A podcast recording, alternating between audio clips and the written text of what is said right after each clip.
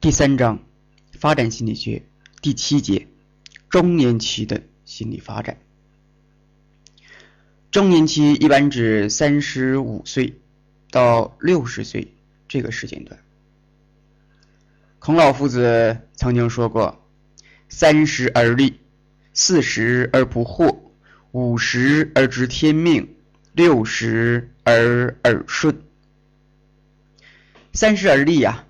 这个力指的是自我认识、自我认同，在青年期这个任务已经完成了，到了四十岁就是不惑之年，啊，不迷惑了。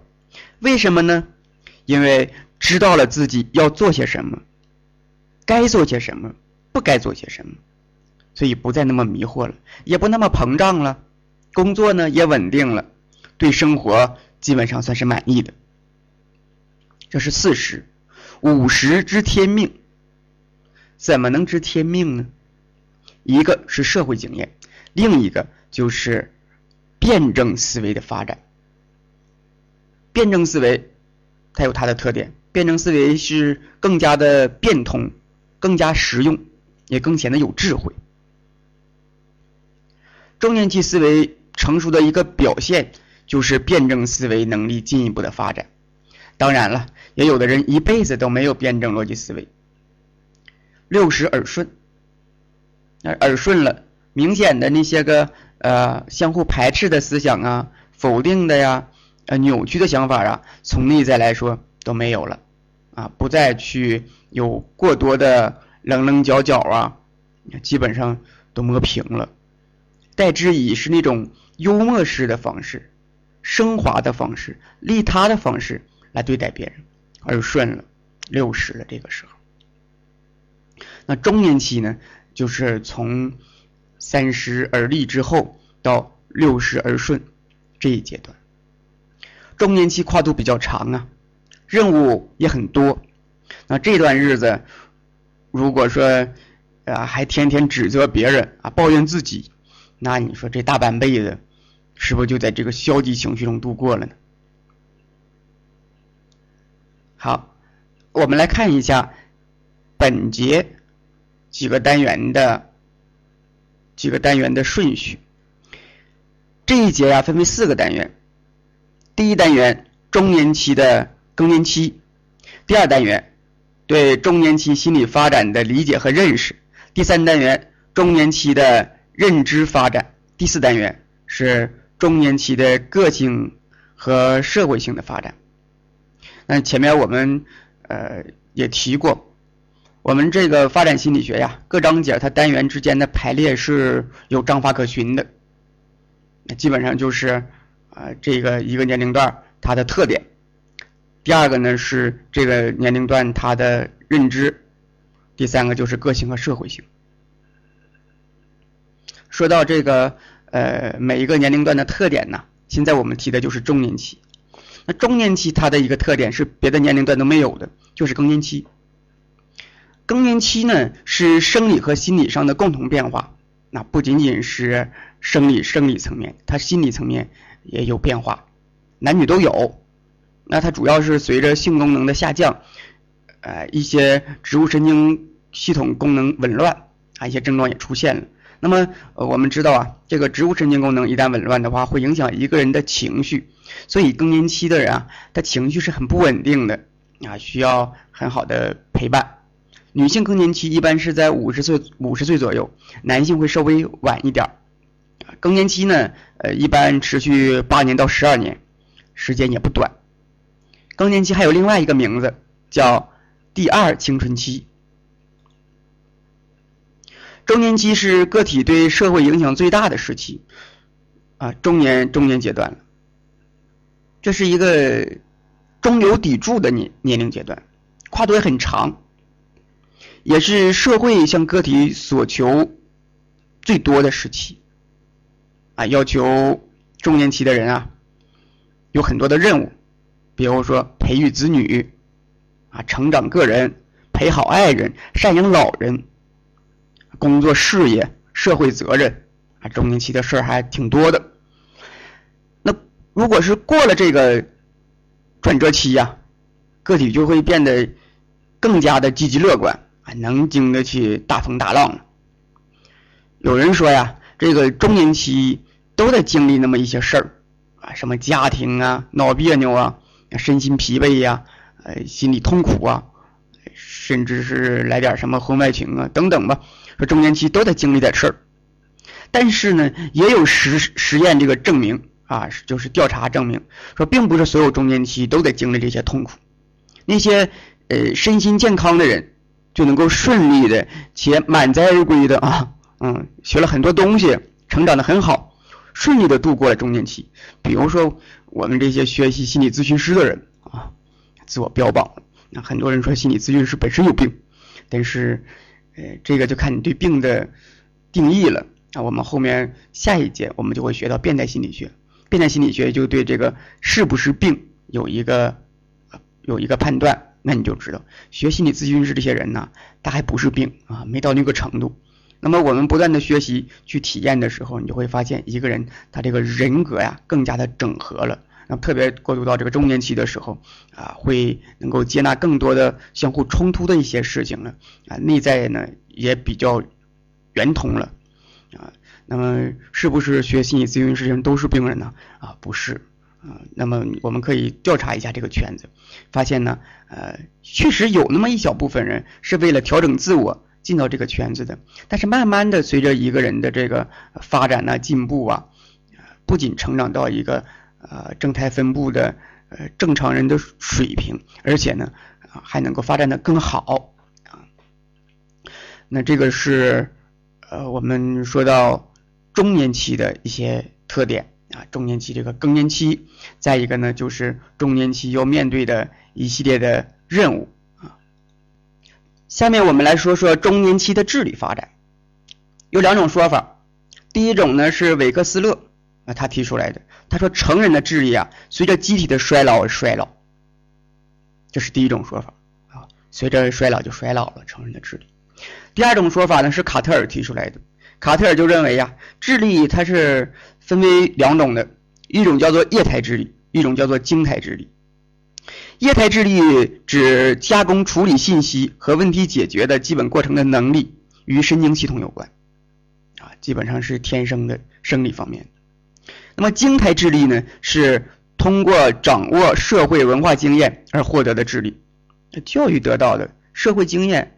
啊，这个个人方面交流出来的，也叫做文化智力。那么两种智力的发展趋势啊，在青年时期都随着年龄的增高而增高，但是到了成人阶段，这个液态智力就开始走下坡路了，就像是维克斯勒所说的，随着年龄的增长开始衰退了。而晶态智力一直保持着相对稳定的上升趋势。两种智力啊，液态智力、静态智力。液态智力呢是神经系统有关的，是成人之后就开始下降了。另一种呢叫做静态智力，静态智力与经验有关啊，成人后呢缓步上升。我们说呀，啊这个这个一位老人啊，神态目光矍铄啊，说这个人呢呃特别的精明。那如果我们就从这个智力的智力的这个分类来说。那指的就是这位老人呢，他的这个静态智力仍然在上升，这人到这个岁数了，还是呃有这种思想，那指的就是他的这个静态智力是一直缓步上升的，没有消退。那这是智力。我们来看第四单元，中年期的个性和社会性的发展。哎，我们来看啊，这个。发展心理学呀，到中年期和老年期内容好像没有那么没有最开始幼年期、婴儿期的那么多了哈，直接就到这个第四单元。我们来看一下这个第四单元。第四单元讲的是中年期的这个个性和社会性的发展。那首先提的就是自我，自我是人格当中一个比较重要的组成部分。自我的发展呢，实际上是人格发展的基础啊。自我的发展其实际上是人格发展的基础。呃，讲到这儿，我想到一个心理咨询师实战技能培训当中经常会提到的一个话题啊，大家做个圈子，经常议论这个事儿啊。老师呢也会点说，那我我提出一个问题，大家来讨论一下啊，我们做这个实战技能培训的时候啊，我们经常提，也就是什么样的问题呢？啊，说在这个心理咨询的过程当中啊，起到治疗意义的都有什么？啊，这是一个比较大的话题，它不是三言两语能够答出来的，甚至也没有一个标准答案。不过大家这个讨论呢，会得到很多的属于自己的答案，这一点很好啊。呃，各位也可以想想，你对于你来说，这个答案是什么啊？我们我们的问题是，心理咨询的过程当中起到这个治疗意义的都有哪些要素？你可以想想你这个答案。有很多人都回答啊，有的人回答说是这个咨询师所掌握的疗法，那就就像两个人比武功一样啊，一个人会了比较高明的武功，那他就胜了。那这个看谁的本事大，掌握的疗法。有的人说是咨询的态度，那咨询师要能够共情到来访者啊，要能够理解他、倾听他，也没错啊。有的人说呢是来访者本身的资源，那你咨询师再有本事，来访者本身资源如果不足的话，也会严重咨影响这个咨询效果的。比如说，在一个酗酒家暴的这样一个环境中长大的孩子，呃出现辍学了。啊，也不能工作，因为这个事儿来咨询了。那咨询师呢？呃，对于这个孩子的这个咨询，对这个孩子成长啊，我们说这个咨询师他有呃再多的本事啊，来滋养这个孩子，但是相对于这个孩子所需要的那种家庭给他的爱来说，那也是杯水车薪啊，给不了那么多。所以说，这个孩子呢，他需要的是一个温暖的家，一个和谐的家庭。那这是什么呢？就是家庭家庭环境才能够给他的。有的人说是这个社会支持系统啊，社会支持。那如果是社会环境能够支持这个来访者，那他即使不做咨询，问题也不大。等等吧，啊，这个好多要素。呃，我这里呢也有一个答案啊。那么这个答案呢就是咨询师的人格魅力。只有咨询师的人格是完整的、稳定的。那才才可以去滋养别人，呃，咨询中来访者呢才能够感受到咨询师陪伴中的那份热情，啊，以及这个咨询师所能够提供给来访者的这种共情等等吧，啊，只有咨询师这个人格成长到一定的程度，才能够提供这些。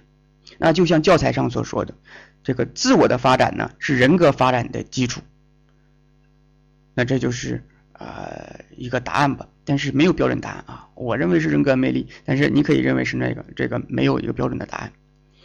呃，自我的改变呢，意味着个体的思想、价值、道德、目标等等这些呢都有所改变。但是自我的改变呢，它并不认为，并不意味着一个人啊认知水平的变化，认知水平呢达到某一个水平了，他这个改变不了。但是呢，他却能够改变一个人的思想，思想和认知水平它还不是一回事儿。这个要区分，呃，自我的发展呢是个体与环境相互作用的结果，这是自我。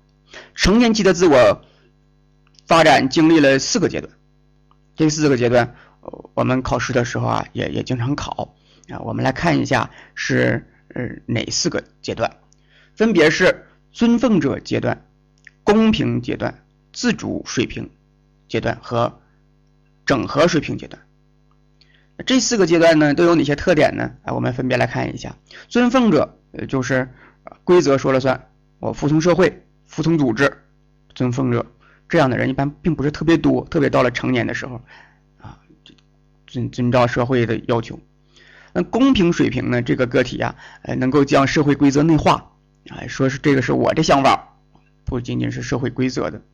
他，呃，但是呢。呃，这个公平水平阶段呢，往往是这个思想是两元性的，就是非黑即白的，或者是这个将问题啊简单的认为对或者不对，冲它内在呢呈现出一种呃冲突矛盾哎这个特点。那自主水平的这个阶段呢，就是能够承认这个矛盾的存在了，不是非黑即白的了，但是呢，呃，就是这两个矛盾可以都放在这儿。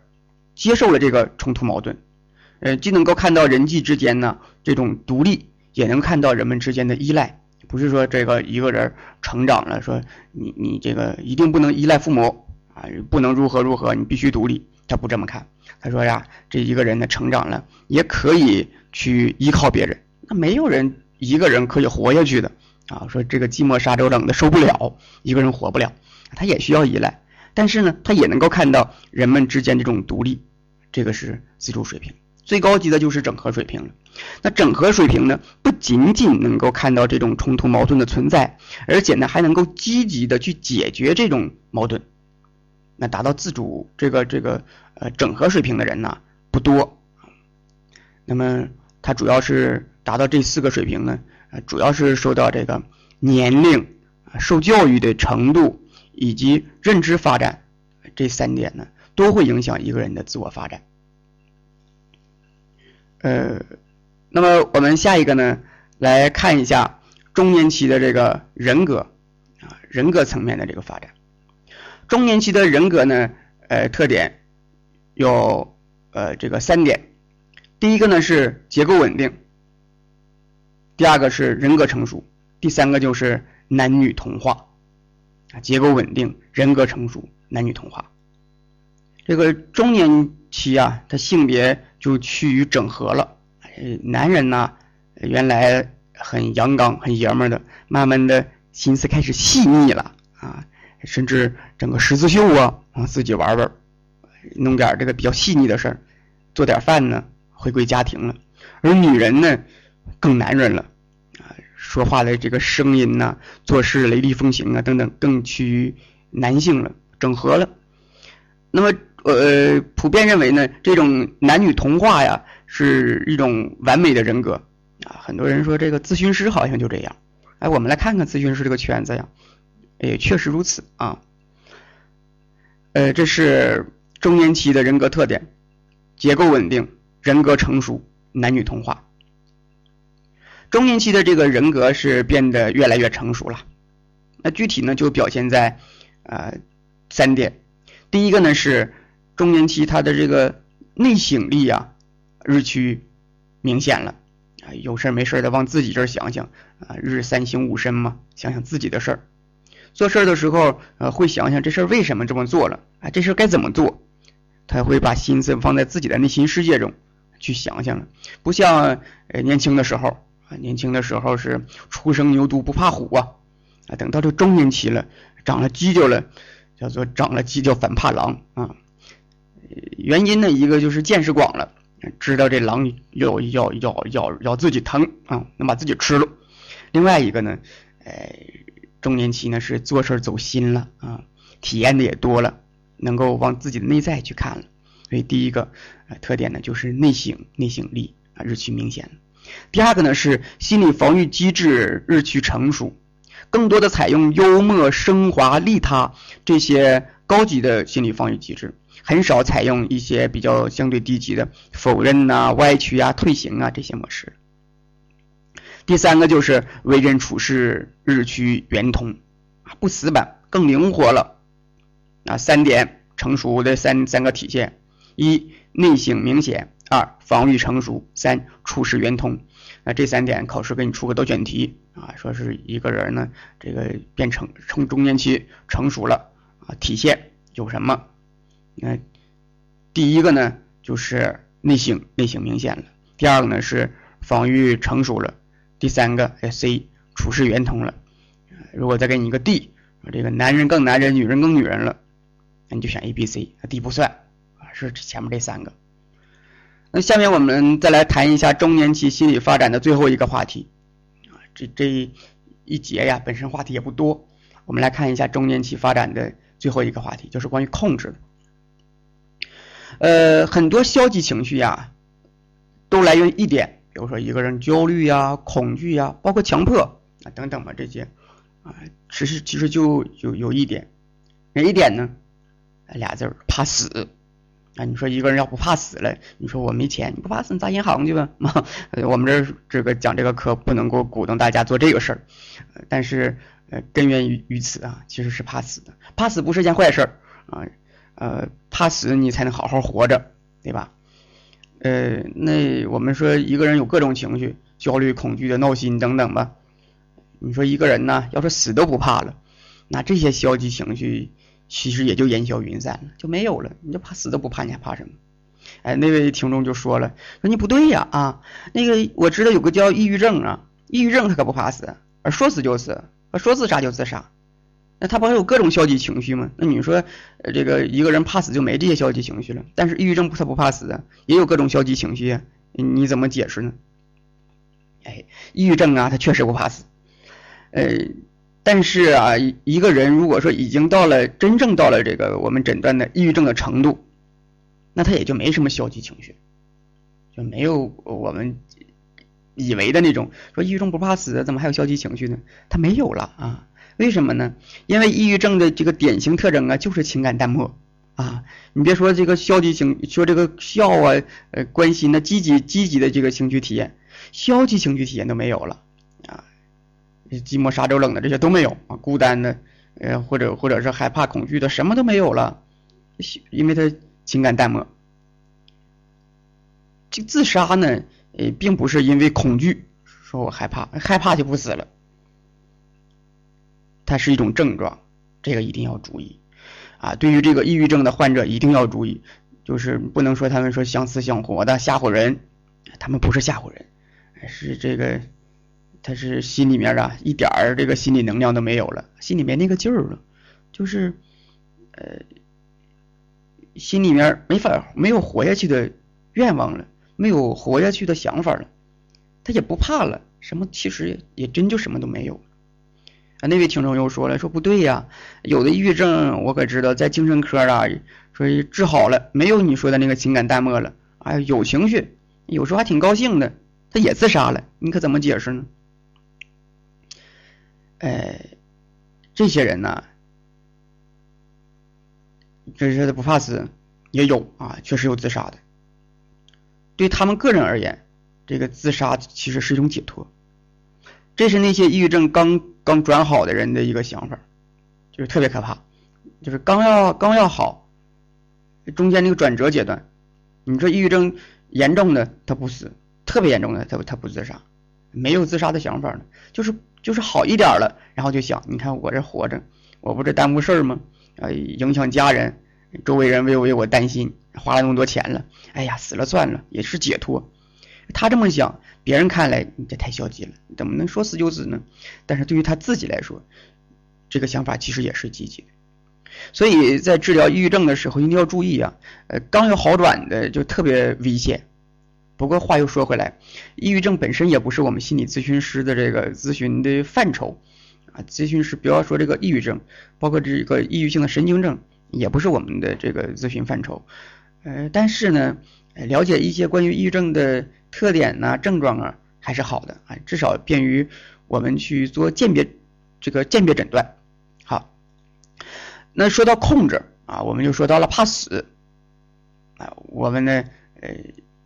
也可以说到这个安全感，这都是有关系的。很多咨询师在没有什么话可以和这来访者谈的时候，就说你这你这事儿啊，你是安全感不足啊，安全感不足啊。任何一个来访者听到这个想这个说法，都会为之一振的。说你啊，说你安全感不足，你也是心里一震。有的人呢就就点头，哎呀，是我你说的是太对了，我这个确实安全感不足。哎，很多事儿想来想去，我我也想，确实我就是安全感不足啊。是不是和小时候有关呢？他会这么说。有的人就极力反对，说什么安全感不足啊？我在家里面挺安全的，不是安全感不足。那不管怎么说吧，呃，那是我们实在是没话可唠了啊。咨询师呢沉默了，而且心里面没词儿了。我们不是说咨询师一定要是呃心里有词儿。啊，能够应付这个来访者，我们要的不是这个。但是呢，呃，咨询师呢，经过系统的培训呢，啊，他内在是有很多丰富的体验的，也有很多成长的经验。总之，他会和来访者做一个比较好的沟通。呃，当一个人呃，就是把这个安全感这个话题扔出来的时候，其实这事就变大了，因为不好解决。安全感的这个话题太大了，没法聊。呃。其实我们呃并不支持这个咨询师经常与来访者谈这么宽泛的话题了。不过我们今天既然提到这儿，我们也谈谈这个安全感啊。虽然不能够把它谈的那么全面，不过我们可以借这个机会呢聊一聊。呃，影响安全感呢一共有两个因素啊，一个因素呢就是控制，另一个因素呢就是个体这个人呢和他自己的这个心理距离，自己的这个心理体验。啊，先说这个控制哈。你说一个人什么时候感觉自己最不安全？哎，就失控的时候。你想啊啊，我们可以想想那个原始人，原始人怕雷电，这雷咔打下来之后，他害怕，这这是到底怎么回事啊？这特别恐惧。但是现在现代人呢，却没那么害怕了。呃，为什么呀？因为自从富兰克林放完了一个风筝之后，这个电呢已经能够被人所控制。那这是一个大家能够理解。另外一个，你想想啊，我们说平地上画条直线，让你走，从前走到尾，走猫步。你说这个容易啊？这个安全感足足的，谁怕呀？好，你说你不怕不是吗？走直线都没问题。好，一百米，一百米高空让你走走这钢丝绳啊，这个非专业人员那那都感觉安全感不足。为什么呢？因为没有那个控制平衡的本事，所以影响安全感的一个因素就是控制。那我们前面说还有另外一个这个因素啊，就是一个人和他自己的心理距离。那这一点，这一点考试不考啊。那么我们以后有时间再谈。说到控制呢，呃，对于这个控制有两类，一类就叫做初级控制，另外一类是次级控制。初级控制是人类对环境的控制企图，啊，控制环境的，是人的一个根本愿望。那初级控制如果得以实现呢，就可以满足一个人的个人需求了。它是功能相当强大的控制环境的行为系统。次级控制是改变不了环境了，那咋办呢？改变自己呗啊，改变自己顺应环境。那这种企图呢，叫做次级控制。初级控制是创造性的，那刺激控制呢却是被动的。但是并不是说这个刺激控制没用啊，那刺激控制呢是出现在初级控制受阻之后，这个时候出现的。初级控制我控改变不了环境了，那就只能改变自己啊，这是刺激控制。良好的刺激控制这个策略呀，会对初级控制的失败产生有效的缓冲作用，而不良的这个刺激控制，呃，却会雪上加霜。研究表明，成人的这个初级控制水平是稳定的，刺激控制水平的策略是丰富而宽广的，它贯穿了整个成人期。啊，我们来说这个考试，你你希望考试题别出那么难啊，希望考考试题出的题我都会，那这叫初级控制。环境影响呢，你控制不了，怎么办呢？你就得刺激控制啊！我们只有努力学习，让自己记住更多的知识，从而能够顺应考试的模式，让自己通过，这就多好嘛，是吧？呃，在这里呢，那就祝大家考试都能通过啊！谢谢大家一直以来的这个支持，也欢迎大家加入我们的心理微信群啊！你说这没有群号啊？啊，别担心，可以加我的个人微信，一二五零四一三六二二，一二五零四一三六二二啊，你加我微信，然后上面写上喜马拉雅，这就成了。这一节呀，我们就到这里，下一节我们再见。